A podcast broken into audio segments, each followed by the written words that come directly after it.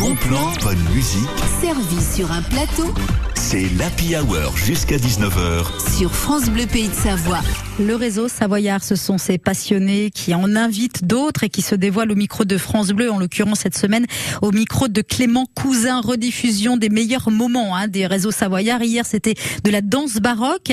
Aujourd'hui, euh, bienvenue à notre agriculteur. Bah oui, ils sont souvent passionnés, surtout quand ils sont aussi éleveurs. Et votre invité, d'ailleurs, euh, Clément, est éleveur de brebis. Il nous raconte son amour pour cet animal. La passion dans le réseau Savoyard, ça peut être aussi pour les animaux, pour une race de brebis typique des pays de Savoie. Bonjour Léonard.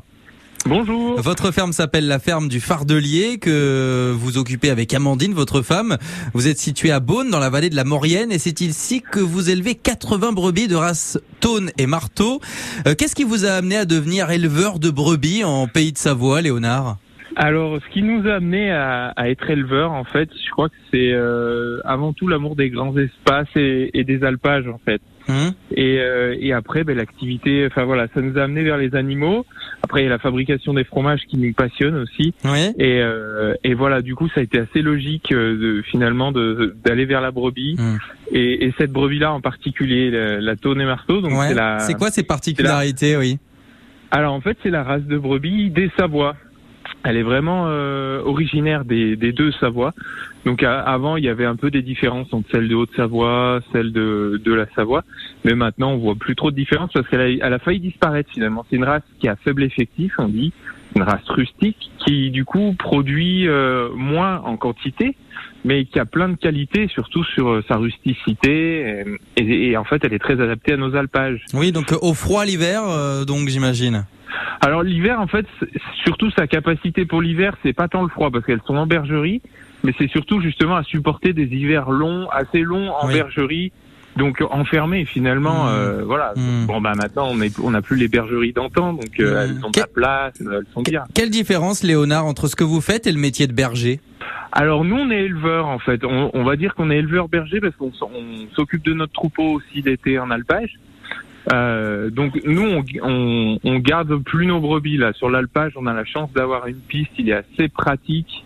Donc c'est tout parqué et puis de toute façon avec le retour du loup on n'a pas trop le choix. Il faut que nos brebis soient parquées pour la gestion du pâturage aussi. Donc on garde pas.